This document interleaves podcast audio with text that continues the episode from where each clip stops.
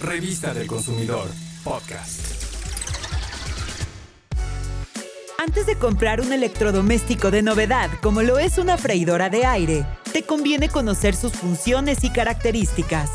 En el laboratorio de la Profeco, nos dimos a la tarea de analizar 11 modelos para informarte sobre su calidad y que puedas comparar sus atributos y precio, pues este oscila entre casi 1.000 y más de 2.800 pesos.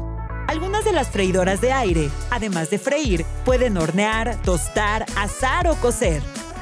Piensa si usarás esas funciones, ya que entre más atributos tiene un aparato, su precio es mayor. La principal característica de estas freidoras es que no requieren mucho aceite para lograr texturas crujientes. Por ello su proceso se considera más saludable que el método tradicional de sumergir los alimentos en grandes cantidades de grasa. Para saber cuáles modelos son de mejor calidad, los investigadores revisaron la información que proporcionan al consumidor y sobre todo su seguridad y desempeño. Por ejemplo, se verificó que trabajando a máxima potencia, las partes que puede tocar el usuario no tengan un calentamiento excesivo. Que en caso de una falla eléctrica, el aislamiento de los aparatos sea el adecuado para evitar una posible descarga.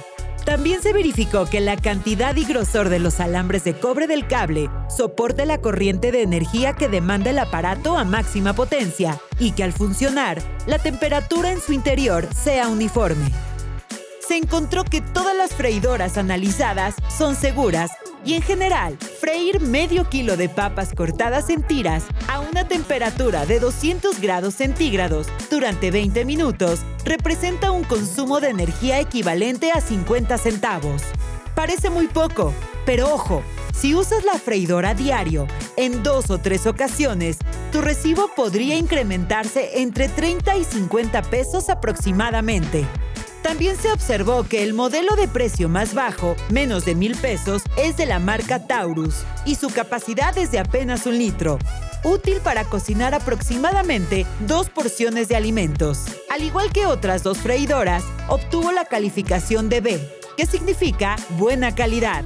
Seis modelos obtuvieron la calificación de MB, que significa muy buena, y solo dos modelos de los 11 analizados y que son de la marca Tefal alcanzaron la excelencia.